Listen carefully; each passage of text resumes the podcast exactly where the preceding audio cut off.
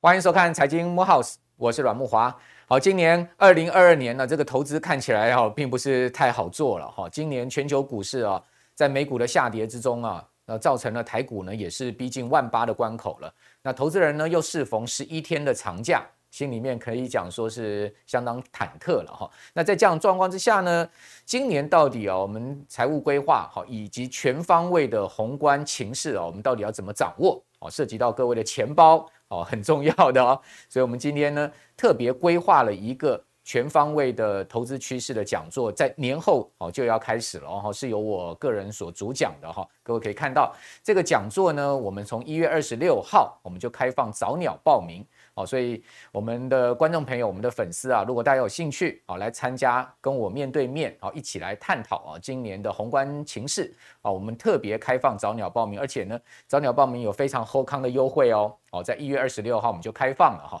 那在这场讲座里面呢，我会跟各位报告啊，这个全球的宏观情势，乃至于说台湾的整个经济情势所引导下来呢，全球的投资策略哈，股市的方向各方面啊，我们都会提及呢。最后我们还会告诉各位啊，这个风险跟机会在哪里啊？那请各位来期待了啊！就在过完年之后，我们就要呃正式登场喽。那在今天的节目呢，我们特别请到了这个十年呐。啊打造月领十万的基金配息达人俊宏来到我们的节目现场，跟大家一起来聊聊退休到底要怎么规划。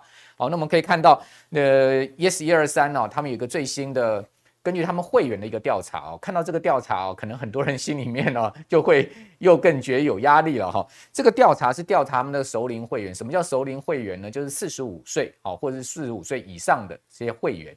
到底他们对于退休的想象空间是如何呢？各位可以看到，哦，整体啊，哦，最新的调查呢，哦，这个熟龄的劳工啊，预期退休的年龄啊，大概是在六十二岁左右。那我觉得六十二岁啊，其实还看起来蛮乐观的哈，因为现在目前全世界很多国家退休的年纪都已经拉到七十岁了，好，所以六十二岁，我个人还觉得蛮乐观哈。但是呢，即使是这样状况之下，他已经比前一年调查六十一点六岁哈，他已经增加了零点四岁了哈。换言之，大家其实在乐观之中还是有警惕了哈。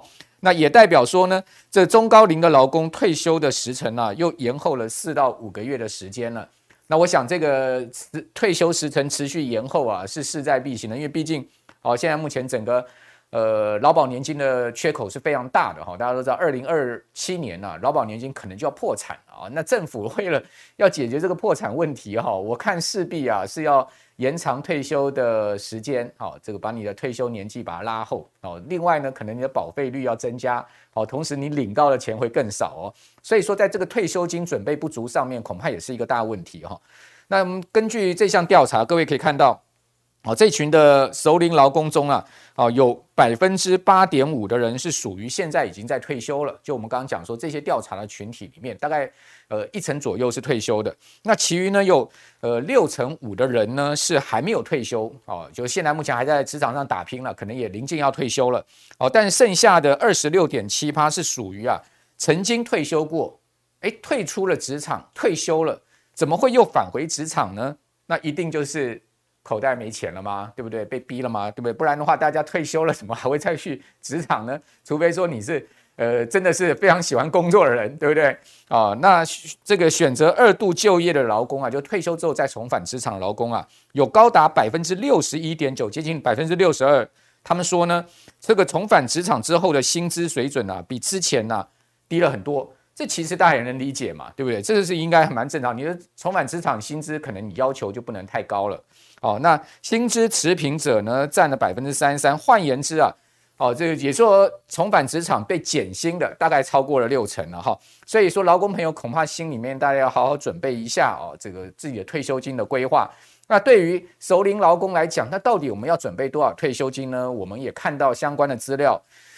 他们的共同想法大概呢，这个金额呢是达到两千五百一十五万元哦，这个数字还不少哦。我不晓不晓得各位荷包里面现在有没有两千多万元啊？可能很多人讲说，我不要讲两千万，我连两百万都没有哦。那呃，达成率现在目前只有百分之二二十四，也就是说呢，两千五百万达成呢，不到三成哦。换言之呢，呃，只有这个六百零六万，所以这个退休金缺口啊非常的大哦。也就是说呢，六百零六万跟两千五百万，那实在是差距很大了哈、那如果说你到退休了，你真的达不成两千五百万这种理想数字啊，你说哎，我也只有个六百六百万七百万，那怎么办呢？那讲白话点，你也只好将就一点，然后就是降低自己的生活的水平，好，那减低自己的欲望，然后刻苦过日子，是不是？或是说呢，你钱可能更少，你就得什么重返职场，变成刚刚讲说二度就业。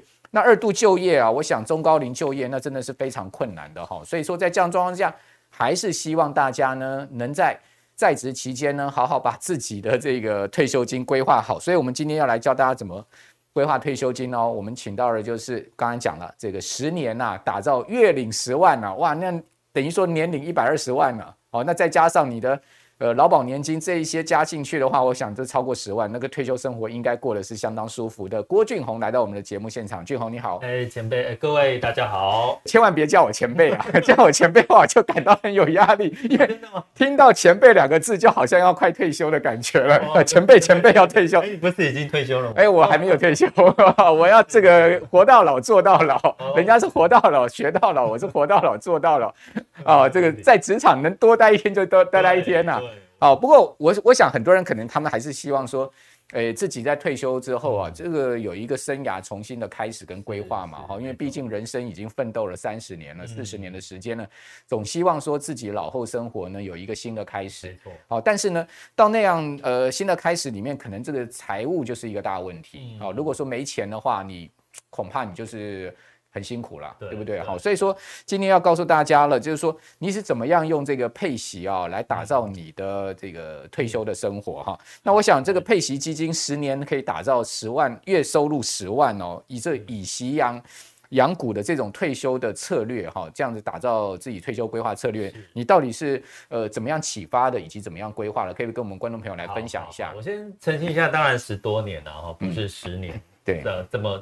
这么短还是有一点哈，十多年的时间。OK，那我先讲一下这个启发，就是说，的确我早年一直从科技业，嗯，哦，甚至在呃这个金融业，哈，科技业、金融业，我发现一个共通的一个状况，就是说我们刚刚讲的这个毛利越来越低这件事情。哦，毛利利率跟毛利，好，毛利哈越来越低，就企业的这个获利。那我就在想，如果员一个员工真的过去，我们想说幸福企业要在一家公司待一辈子，好像这件事情应该。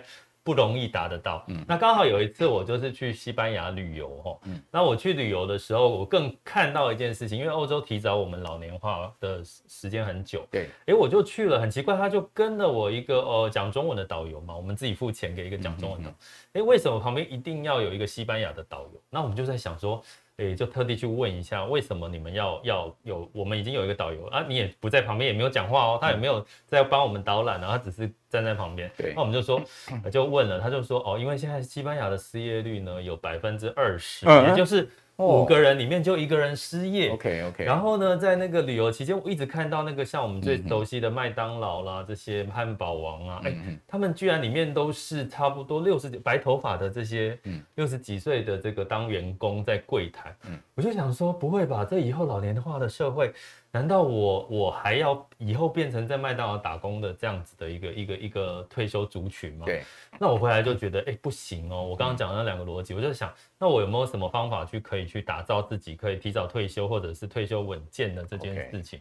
所以后来我就做了一件事情，就是我就想说，哎，如果说我退休是刚刚有讲到两千多万的准备，对不对？两千五百万，对，压力也很大。如果那个时候，那我可不可以换一个角度，就说？因为我用现金流，因为我们在投资股票个股，哎，我们通常看的是一家公司的现金流稳不稳定。没错，巴菲特的这个投资最重要就是看现金流。对，那我可为什么我们个人的财务可以不可以打造一个现金流的概念？所以我就想到配息这件事。嗯、那配息这件事，我就想到，那我有什么工具可以让我在配息的这一块越来越稳健，是，所以呢，我就做了一件事情哈，所以我在自己的这个投资的一个策略，我叫做以息养股的一个策略。对，那这个以息养股，我简单讲就是说我用一篮子的配息标的，然后呢，配息，因为我趁我在比如说三十几岁、四十几岁，我其实还可能用不到这些钱的时候，我再把这些息拿去做比较高风险高报酬的一些投资。是，所以相对来讲呢，我本金相对稳健一些，然后我的配息呢，可以让我去冲刺一些，比如说。个股啦、存股啦，或者是我我我觉得更更有题材的一些一些.呃呃一些做法哈。所以呢，在这样的一个里面呢，我就是呃用了四个工具哈。第一个就是我们讲配息基金哈，第二个呢像 ETF 哈，那当然 ETF 是后来比较多配息类的 ETF 哈出慢慢出现。那第三个就是特别股。那特别股呢，通常比较多金融跟大型的这些船产，对，然后类股。那所以呢，重资产的个股，所以基本上它的配息基本上也是稳健哦。在台湾来讲，甚至你可以投资全球的特别股。那另外呢，年金险对我来讲是它是一个保本。的一个工具，比如说，当我越接近六十几岁退休的时候，嗯、我可能在配置上面就会越来越保本，所以我用这样的一个方式去思考我的一个现金流的一个状况。那那我可是大家会觉得说，那我这样子怎么去打造？大家去想哦，目前其实目前你的配息，如果我用配息率大概是七个 percent 来计算的话。那七个 percent 呢？我们在讲怎么怎么去做到哈，就是说七个 percent 的话，我刚刚讲说，如果我今天有六百万的话，六百万七个 percent 一年四十几万，四十二万，对，除以十二，差不多一个月是三万，三万多，嗯，所以我就有三万块的配息。OK，我只要六百万，对。可是呢，如果你今天刚呃，我们讲说，如果你今天想要每个月三万块，嗯，你存在银行。哎，如果用一趴来算，嗯，你就要三千六百万，对，才会每呃三千六百万乘以一趴等于三万三十六万，对，除以十二，每个月有三万。所以这个定存是绝对不能用来作为您这个工具里面的。对，肯定又更少了嘛。现在这个降息的一个情况，现在现在定存可能就零点七而已，对，零点七，所以就更恐慌。我觉得现在。我们恐慌的原因都在这儿哈，所以基本上呢，我就想，好，那我就用这个配息这件事情来打造。对，那我自己的做法哈，其实我有分，因为我毕竟也是年轻过了。对，那呃，目前五十几岁哈，那所以呢，基本上呢，我用了一个所谓的葡萄葡萄串的一个一个做法。OK，对，那葡萄串呢，其实呃，第一个，我们通常在年轻的时候，你说要去投资什么？配息啦，债券哦，其实那个时候我也听不进去，会觉得说哈，债券。债券啊，那么波动那么呃，就是那么少，然后或者是配息，嗯、可是我要赚的可能是这个价差，啊，对赚不到。所以一开始的时候呢，可能我在初期我会选择这个以股养股的一个概念，嗯嗯，也就是说我让这个比较多选择股票配置的，哦，配息股从股票来的这个股利啦，对，哦，或者是资本利得来获取，哈、嗯。那当我到一定的本金的阶段的时候，那什么时候呢？比如说，呃，我如果慢慢我配息可以达到我每个月的支出，哦，像像其实那种感觉是很微妙的哦，就是说，哎，如果我今天是这个呃一个月我开销可能要花到基本开销要三到五万块好了，哎，如果我配息有三万块，我就突然发现我好像我的工作收入是不会花掉，对，你工作收入又可以拿来做投资了，对，这个已经叫做财务自由了，哎，某种程度哈，对，这某种程度也算是一种财务自由的概念，你的这个。呃，所谓被动式收入，达到了你的生活支出，嗯、我们一般定义就叫财务自由。哦，对，所以我那个时候就就单纯就是想说，我就是这样子的一个想法。对，然后达到之后，当然你有多余的预算可以再继续投入。嗯，所以呢，我大概就是这样子的一个投入的过程当中，所以我在中间呢，慢慢我本金累积到，比如说第一个一百万，哦，慢慢我开始有点风险上面，因为你想想看，一百万赔个十个 percent，我可能就赔个十万块，那一年一年的利息都没了，好几年的利息。对，所以我就想说，那我要稍微的保守一点哦，所以我就开始加入了债券的部位哦，在第二个阶段。那慢慢的我在追求的过程当中，慢慢累积的过程，我在第最后一个阶段，就是我在股债的部分去做一些调整哦，所以我就是慢慢的在像今年哦，去去年当然是股优于债，那今年呢，很明显的到目前为止，刚刚也也讲到说这个台股这个波动，包括美股波动大。其实呢，你会看到债券反而波动没有那么大。对对，对这个股债它还是有一定的跷跷板。这张图卡借、哦、借我哈，我觉得这个其实这葡萄串还蛮适用在 每一个人的这个财务规划上面哈。那基本上葡萄也很好吃了哈，所以用葡萄串我觉得也是蛮不错的一个比喻哈。那当然这个俊宏有讲到说呢，这个现在目前全世界都两低嘛，哈、嗯，这个毛利率是越来越低，好，利率也越来越低，好，那但是呢，我们看到年纪越大的人呢，这个三高。哦，这个高血压、高胆固醇，对不对？三高越来越高，所以说呢，我们看起来正好这个人生跟这个收入是相反，对不对？所以说我们怎么样用这个葡萄串去打造我们的退休规划？那一开始呢，我们当然年轻嘛，我们可以冒风险，所以用股来养股嘛，对不对？那第二阶段呢，我们可能就要加入债券了，没错。所以呢，什么股期再三啊，哦，这是第二阶段。那可能呃，等到你到中年，你就要更稳健了，可能股五债五，对不对？平衡式投资。那你到老年退休的时候呢，其实你本金也够多了，没错，哦，你就可以不要股票了，全部债券了。嗯，好，那债券呢，其实呃，投资的种类也很多了。好，像我自己个人也有买债券，好像我买的就是。美国的这个公司债，那美国公司债哈，现在目前大概年报酬率大概三趴到四趴，好，达不到你刚刚讲的这个七趴，所以我等下请教你说，那我们怎么可以打造一篮子这个投资组合有七趴的收益哈？因为我觉得七趴收益是相当不错哦。那买债券呢，很难说一年有七趴收益。那如果说呢，只有三趴四趴收益的话，你滚来的这个利息呢，你再去投资一些股票哦，那相对呢，呃，是七趴跟四趴中间又差了三趴了，嗯，不过我很赞成你刚刚讲说，其实越年轻哦，你越应该把息呢再滚入做投资，而且呢，你相对这个息拿到了，你要投资的就是相对可能呃资本资本利得空间为主的，好，就比如说一些好的股票，好，比如像我个人就是这样，我拿到这些美金息息呢怎么办？我就去买苹果，哦，每一次拿到息，它每半年配一次，我就去买苹果，管它什么价钱就买了，就放存股在那边就对了，对，好，那这个就是另外一种，我我个人也贴近刚。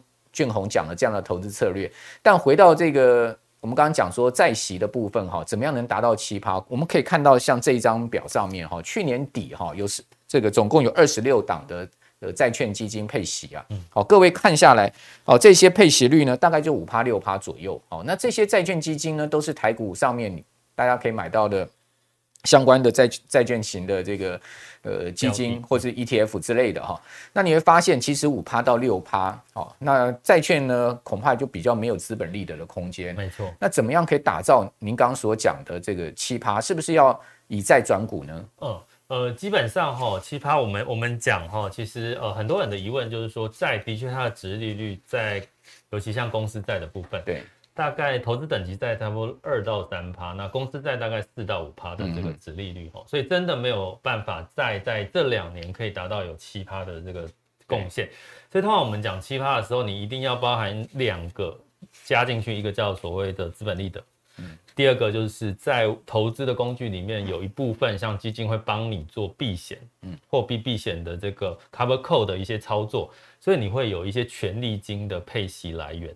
所以呢，求你，所以这个时候你的投资就要适度的去做一些转换。嗯，所以呢，我在去年好了，这两年其实前两年大家都知道，其实一定是股票的这个比较丰收嘛。哈，那股票丰收的时候，我其实是有一个自己在配息上面的一个判断的准则。哈，那其实我们就简单想哈，这个这个准则我觉得很也很适用大家，因为我们去想哈，所所谓的债。其实就是跟利率有有关系，对不对？对，哦，公债就是哎，利率往上，哎，债券就往下，哦，哎，可是公司债呢，可能又跟景气有关系，所以讲到利率跟景气这两件事情，其实不外乎就经济成长率。嗯，哦，跟利率，所以呢，就用所谓的美林时钟的经济成长率跟利率来做一个所谓的 S Y 轴的一个切割的话，哎我们可能可以看得出哈，哎、欸，我们简单来讲，我们现在经济应该是在成长的一个阶段，对，往上。再怎么样，今年还是看好了，还是看好哈。其实你说现在只是趋缓嘛，只是看好。所以呢，在这个美林时钟的图，它应该是在大家看到的左上角这个位置哈。对那利息呢？嗯。升息或通通常我们在讲利息，就会跟物价、通膨跟升息结合在一起。那目前呢是呃，目前可能还是在一个呃偏这个呃息是呃之前降息，还没有真正进入到升息的阶段。快了哦，今年三月大概对，今年三月，所以今年其实是一个很好的一个参考点哦，就是说。呃，今年的这个可能到三月之前是在左上角，嗯，诶，可能三月之后，万一升息之后，可能在就在跑到右上角，OK。所以呢，你我就会在这样子的一个配息配置里面去做一个调整，嗯，哦，比如说什么呢？在这这个升息的阶段呢，可能其实对于呃债市的话，其实是短空长多，也就是说。呃，通常这个升息是景气好嘛？我的看法哈，景气好才要升息啊。那要不然其实大部分都是降息，所以就变成说，在这个领域呢，其实呃就会变成比较多是一些这个债市在下半年可能会有一些比较好的表现。OK，那甚至呢，根据一些机构回测了哈，大概。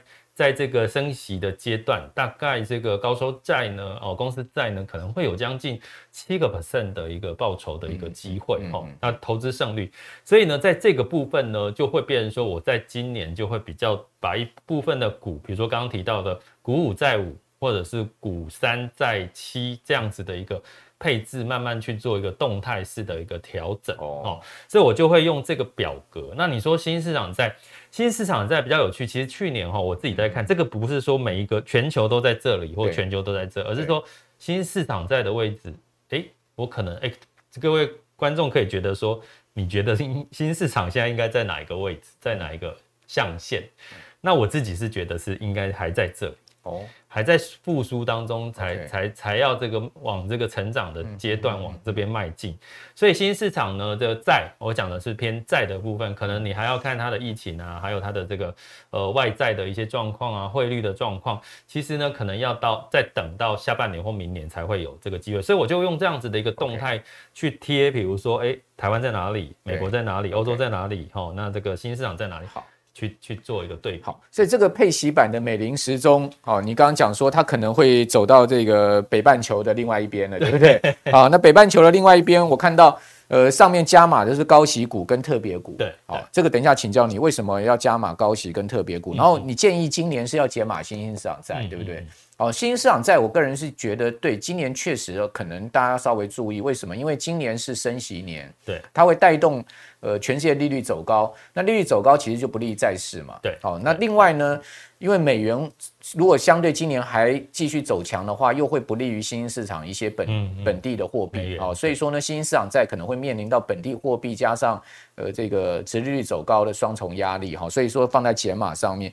但是你要加码高息股跟特别股，对不对？嗯，好，那高息股跟特别股为什么会列在你今年要加码的标的上面？呃，就就我们讲的嘛，哦，所以其实我们在去年赚的是什么？其实去年呢，大家去想哦，这个呃大水漫灌哈，到处这个货币钱哈，到处跑，跑到房产，跑到股市，哦，跑到各个地方哈。那其实大家去回想，简简单的逻辑就是说，钱哈是有脑袋的话是四只脚，它往哪边跑就是往那个哎。钱很多的时候就往那个呃热热门的地方冲，所以呢，去前两年是不管你是投资什么很容易中哦，投资胜率很高。而今年不一样啦，今年你去看看钱开始在收啊，哦，现在在升息，升息目的是什么？把钱收回到收回到这个收收就慢慢的减少缩减的一个情况下，那缩减的情况下呢，那怎么办？其实当然是钱变少，他会去找一些哎。诶我哪边还有成长空间的？可是这个成长不是很虚的成长哦，像我们过去谈常讲元宇宙啊或什么的，当然它是一个题材，比较概念型啊。大部分你拆开里面的个股，大部分这个财报都是都没有赚钱。对对，那所以呢，这样这些钱呢，它可能今年就不爱它了。好，对，那钱就往哪边跑？哎，可能在今年的业绩题材，可能在营收还有。呃，两位数的这个成长，哎、欸，那这这个钱就很爱它，所以呢，基本上你会从 ETF 或者配息 ETF 或者是配息的这个基金，你会发现一件事，就是说，通常配息基金它会挑的这些个股，因为它要配给你股利啊，它要配给你股息啊、债息，那它不可能去找赚赔钱的公司去给你股息债息嘛，所以基本上呢，在今年反而你投资配息的基金或 ETF，你有机会比较容易。不会踩雷，就是投资到一些至少在营收成长上面，今年有题材的一些个股。好，对，所以大家可以去看一下哦，这个台股上面 ETF 的一些高股息的相关的投资标的，对不对？对啊，对啊。其实他都买一些像什么，呃。这个利率很高的，息很高，像华邦、呃华硕啊，啊，或者说一些金融股啊，好，这些其实都很稳定，相对他们股价波动也没那么大，哦，不像您刚刚所讲的说，像今年一开年纳斯达克指数就跌了十趴，对，没错，其实跌的都很多中小型股票都跌的东倒西歪。像你台股如果 ETF 的话，你看零零五六、零零五零，相对来讲就相对抗跌。那特别股是不是也以配息为主？也是这个概念。然后特别股我知道他们其实股价也不太波动的，对，不对？对，没错，因为它有息保护嘛。没错，没错。其实大部分当然特别股它的呃流动就是一般会持有特别股，一般比如说是大型机构。所以它其实大部分都是长期持有，甚至持有到期，所以基本上呢，呃，也不太会有这个净值上面的大波动，除非当然是金融风暴，或者是像呃前两年的疫情。的确，特别股也跌下来了。可是它跌下来之后，其实也都回到它原始的价位。可是它就大概稳稳的配息率大概是四个 percent，甚至你投资全球的特别股，嗯，可以到六个 percent 的这个配息率。OK，对。其实这个特别股应该也有 ETF 可以投资的。有有 ETF，还有这个所谓的呃这个呃基金也都有。OK，对。好，这个特别股的基金跟 ETF，我就比如我知道台股有一。呃，盘面上有一档这个特别股的基金哦，它的规模非常大，四百五百亿哦，哦，这个蛮大的一个规模哈。所以说呢，基金基本上你说的这么大规模，那其实基本上就是法人的钱嘛，哈，不太不太可能是散户的钱。那为什么法人喜欢买特别股？其实原因很简单，就刚刚俊宏有讲到了说。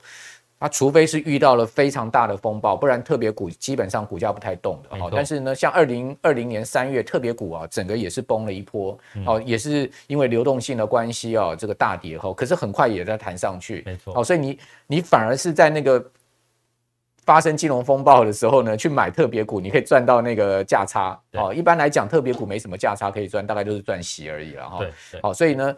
今年跟俊宏刚刚就特别跟大家讲了，你可以去特别注意高息的相关投资标的哈，以及呢特别股的这个呃今年领息的空间了哈。但是你可能对一些成长型、中小型的股票你要稍微有戒心，包括新兴市场债。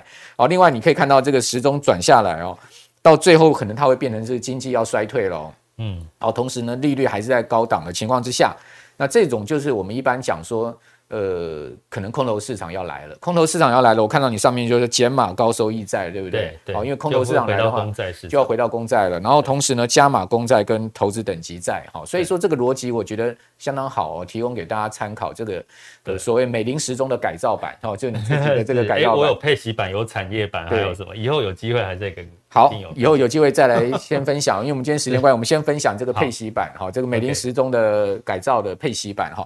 那当然还是要请教你，就是说，如果说今年我们要以以领息为主的话，那像这种领息的 ETF，我们刚刚讲这二十六档哈，这个领息的 ETF 哦，你乍看一下它的配息率大概都是五趴到六趴，那我们该怎么选？哦，这个五趴到六趴。这个 都是五趴到六趴，那我们到底该选哪一种呢？是是，呃，基本上呢，呃，大概你在台湾可以买得到的这个债券类，我先给各位讲一个逻辑哈。债市呢，其实公债在前两年其实。公光公债，美国公债是可以有到二十个 percent 的这个净值的报酬率哦。嗯、前两年的疫情，在疫情那段时间哦，因为降息的关系，股债都涨嘛。对对，那相相对来讲呢，在去年到今年呢，其实你们在台湾可以投资到的债呢，其实一种叫做。公司债一种叫新市场债，另外一种就是主题债，嗯、也就是说你可能偏呃医疗或者是电信或者是金融相关的题材哈。但是呢，在最近这段时间，这类型的债几乎也都跌哦，几乎也都跌。可是呢，呃，我给各位几个建议哈，在债券一定要就是股债，今年还是股债要同时搭配了哈。那在这边呢，这个呃债券的部分哈，哎，应该是这一张哈。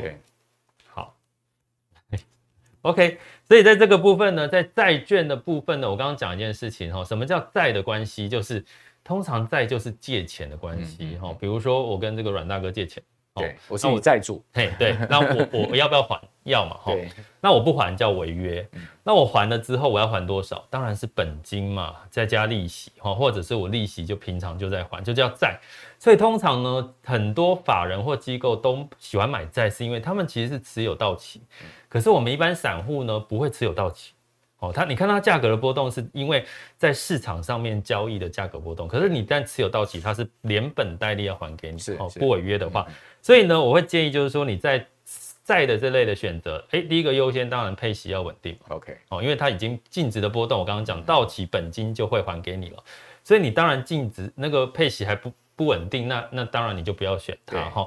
所以配息稳定呢啊，基本上呢，呃，你要选择哈。刚刚讲到在债的部分哈，新市场债将近差不多五个 percent 左右的一个殖利率，那高收债呢差不多是四个 percent，那投资等级债大概两到三个 percent。你用这个标准去看，哦，就是你要投资这三类，哈，如果它有到这样的配息率，哈，就是你可以去呃优先去考虑它的。那另外一个，当然你要考虑流动性，哦，因为毕竟如果你是 ETF 的一个概念的话，那你流动性，你万一急着要用钱，哦，你还是要呃能够变现。那通常债券 ETF 在台湾的交易量不像股票那么高。所以呢，大概你可以抓一个月至少有一千张的这个成交量哦.可能相对来讲会比流动性算是比较 OK，一个月一千张，哎，对对，一比较 OK，因为它真的跟股票的交易量是，因为持有债的人跟各位讲，他就是不会想要换来换去，他就想要长期，他就是长期的，甚至是法人机构。对对对对对，哈，所以所以基本上第二个啊，第三个哈，配息率三趴以上的，因为债还是有它的风险。那最后呢，我会建议哈，因为我看到很多的人都会买一堆。哦，因为现在 ETF 要买，其实门槛也不高了哈。建议大概挑个两到三个三只去做一个配置就可以了。Okay. 对，那另外就是说主动式基金，好，那如果我们要以配息为主的话，那怎么选择呢？嗯嗯嗯。OK，我们一直在讲 ETF 嘛，对，我们现在来讲一下，很多人还是投资主动式基金。对，那主动式基金呢，在它的选择方式呢，呃，我先我我想先跟各位分享一下我自己一个很重要的，我建议大家在。配息的时候的一个看法，可以吗？嗯、好，那原则上呢，呃，讲到配息基金呢，它跟 ETF 不同，是因为 ETF 是被动投资哈，对，所以基本上呢，它其实主要你的配息，它就配给你。哦，净值就是反映它的这个这个本身的这个标的的净值，可是，在配息基金，因为它是主动式的投资，对，所以配息权是基金经理人可以全权决定，嗯，也就是说，他今天要怎么配，配多少，其实他是可以决定的哦。嗯、那这样子就带来一个。结果哈，就是说，其实在这个配息的标的呢，我会它的配息来源是有几个哈。第一个就是我们刚刚讲债债息股股利，还有一个呢就是资本利得哈。那第四个就是所谓的权利金哈，就是避险的这个权利金收益哈。所以它比 ETF 会多了不同的配息的来源，因为它有主动式操作的精神嘛。对，那那 ETF 简单来讲，ETF 不会把资本利得配给你。对，所以基本上你净值多少就是你的净值多少。那它会把资本利得配给你，因为基金经理人决定，所以基本上七个 percent 好以上是没有问题。像我去年投资所谓股债平衡的基金，哦，净值是往上，可是配息率是九到十个 percent，等于说赚到息了，也赚到价差了。你赚到价差，也赚到这个所谓的权利金避险的时候，因为我们通常配息都是投资全世界，因为台湾的利息太低，不会全部压在台湾嘛。哦，那第二个我要跟各位讲，大家一定要有一个观念哈，就是说基本上呢，在配置的部分呢，请你用一个观念，就是叫月月停利的概念，因为你不要一直想配息基金配息配息，所以你拿到手上全部都是息，不是，因为我刚刚讲有资本利得，有。这个权利金收益哦，所以呢，你建议大家的思考思维，请把它想成是你在月月停利。嗯，月月停利有什么好处？大家如果今年有人投资美国基金，你会发现我年初二零二一年赚到的年底全部吐回去。嗯，原因是什么？因为你的累计，你全部都都都在股市里面呢、啊，你并没有做一些停利或什么的动作嘛。可是呢，如果你投资所谓配息基金，你可以把它当成是月月停利，也就是说，我本来呃我赚到的，不管是利或者是资本利得，我全部每个月自动，等于说月配息的基金，嗯，它会从你的这个净值里面拿钱出来嘛？对对，所以说有一种。这个等于说停利的功能，但不是全部停利了，部分停利的功能。对对，部分停利，所以它。然后你拿到息还可以再滚入投资啊，如果你是年轻人。对对，因为钱只是一个在你口袋嘛，一个是在在基金本身嘛，哈。所以我这个时候，我当然我停利之后，我就剩下的钱，我就呃配息的钱，我就拿去做不同。像我身边有很多朋友去买台积电零股啊，对，台积电零股哈，或甚至你真的想买元宇宙也可以啊，你不是用本金去投入嘛，哈。对，所以其实你反而觉得心很安。尤其如果你现在即将退休或正要退休，你会觉得这样的动作会让你觉得稳多了哈。对，那甚至呢，在是如果你在十几岁、五十几岁，你觉得买不了房，我最近今年哦，这两年的确有人用这个配息的做法哦，以息养股，他干嘛？他去买房。OK，为什么？因为他存到头期款了，而不是头期款哦。其实买到一栋房，买房子的的真正的现金流的压力来自于每个月的。本利摊还，本利摊还的那个那这个变成说我的配息的这个收入就拿来去做这个好。对，本那它的本金就要大一点啊，因为如果说本利摊还一个月，因为我们现在讲一千万的房贷，大概本利摊还大概一个月要五万块。对，所以讲二十年期还是三十年？二十年期，现在现在好像都贷到三十年。现在的年轻人 真的现在三十年期，OK，现在利率那么低，贷三十年期好像也。也也是一个，不过一个基本上很多人想说二十年期、三十年，我要多背十年的壳嘛，对，所以说呢，像我们呃就会选择二十年期，也是也是，对，因为我们年纪也这一辈的，对，好，那如果说以二十年期来讲的话，就要五万块，所以我们就 可能在这种配息型的基金上面，我们的本金就要到一定的这个金额才可以配到月配息到五万块，对，没错，好，不过确实是一个蛮好的观念给各位，就是说，其实你的房贷本金。跟利息的支出可以用这个基金的月配息来 cover，、嗯、对不对？对，没错，没错。对，嗯、那当然你这个观念对了之后，你开始去动态调整。我刚刚讲就就动态调整你资产的一个一个股债的一个平衡。好，所以我们在挑选的标标准，我刚刚提到，因为它的配息来源不像 ETF，它单纯就是配息。对，所以呢，它有资本利得跟这个呃避险收入，所以我就。在七个 percent 是我在选这个配息基金较高一点标准哦，较高一点。对，那第二个呢，我通常在选择的时候呢，我当然就是在股债的一个平衡之外，其实第二个很重要一点是，通常你配息每个月回来，你是回，比如说我们通常通常全呃全球的话，我们会选强势的货币。什么叫强势货币？比如说美元计价。对。啊，或者是你就单纯新台币计价，对，那它的好处就是说，你至少不会每个月领回来的息会因为这个呃呃汇差，比如说澳币，嗯，对，哎，欸，那就这个波动就加大，哎，突然息就突然之间变减少哦之类的哦。那另外一个呢，当然我们既然叫配息嘛，嗯，哦，我们最好是回溯十年，它的这个净值相对稳定。为什么是十年呢？因为通常十年你一定会经过一次的大空头，对对不对？那如果经过大空头，经得起考验了，对，它经得起考验的这些配息基金，好。那那你也没有太大的一个担心了哈。那我一样还是建议不要太多档，因为我真的曾经看过一些朋友呢，他可以一次拥有三十几档的 基金或 ETF。我心想说，你怎么看呢？到底是你有赚钱还没赚钱也看不 出来。好，大概是我的建议是两到三档了哈。然后 ETF 也两到三档，这样大概就比较好管理。四到六档的这个 ETF 加上主动式基金了哈。好，那这样息的收入呢，应该就够各位哈每个月花用了，是不是？好，当然。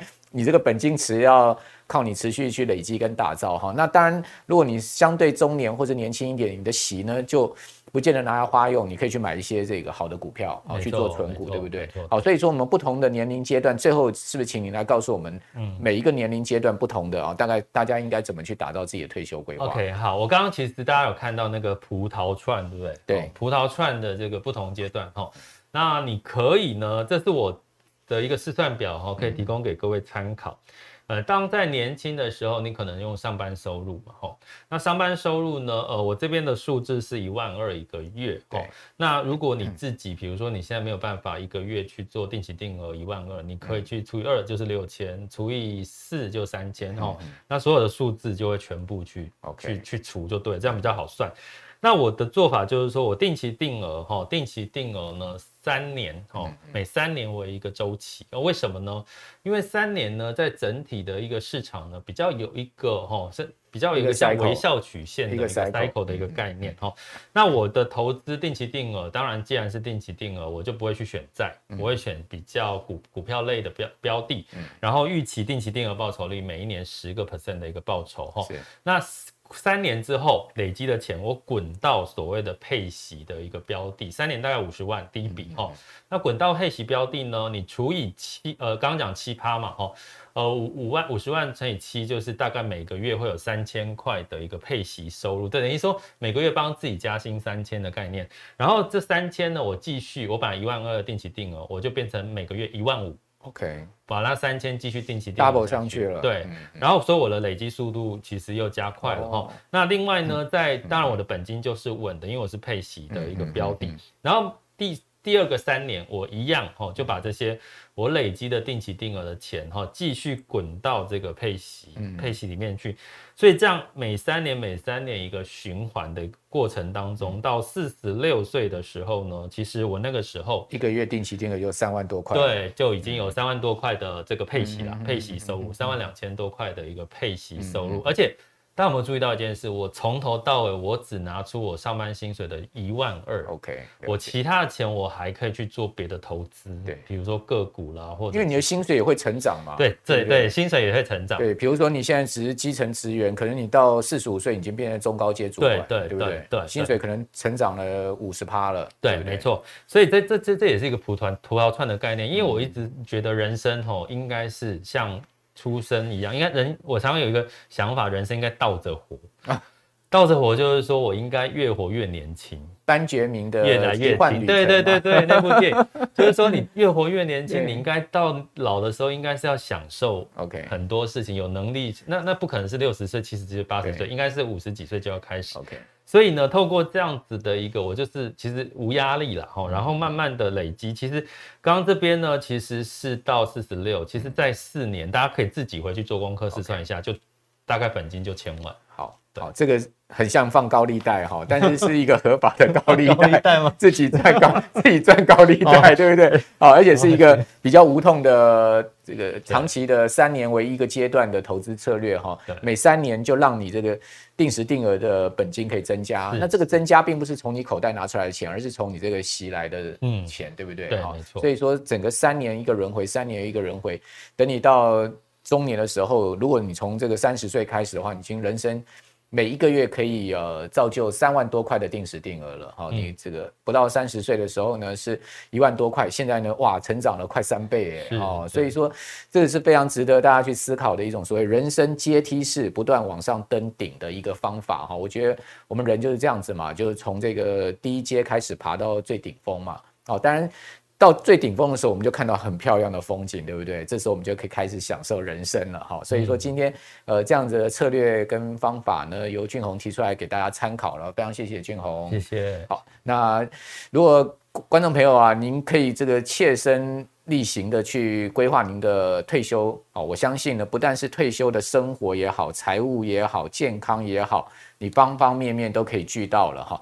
好，那我们今天节目就要到这边了。如果说各位喜欢我们财经慕 House 的话，您上 YouTube 或是脸书啊，哦，都可以搜寻到我们的节目。同时在 Podcast 上也可以听到我们的节目哦。那当然，希望各位呢可以帮我们分享哈，同时点赞哈，当我们订阅是最好了哈，开启小铃铛哦。那我们财经慕 House 呢会一直伴随着各位啊，同时您的对我们节目的支持也是我们前进最大的动力哦。那今天谢谢我们所有观众朋友的收看，拜拜，拜拜。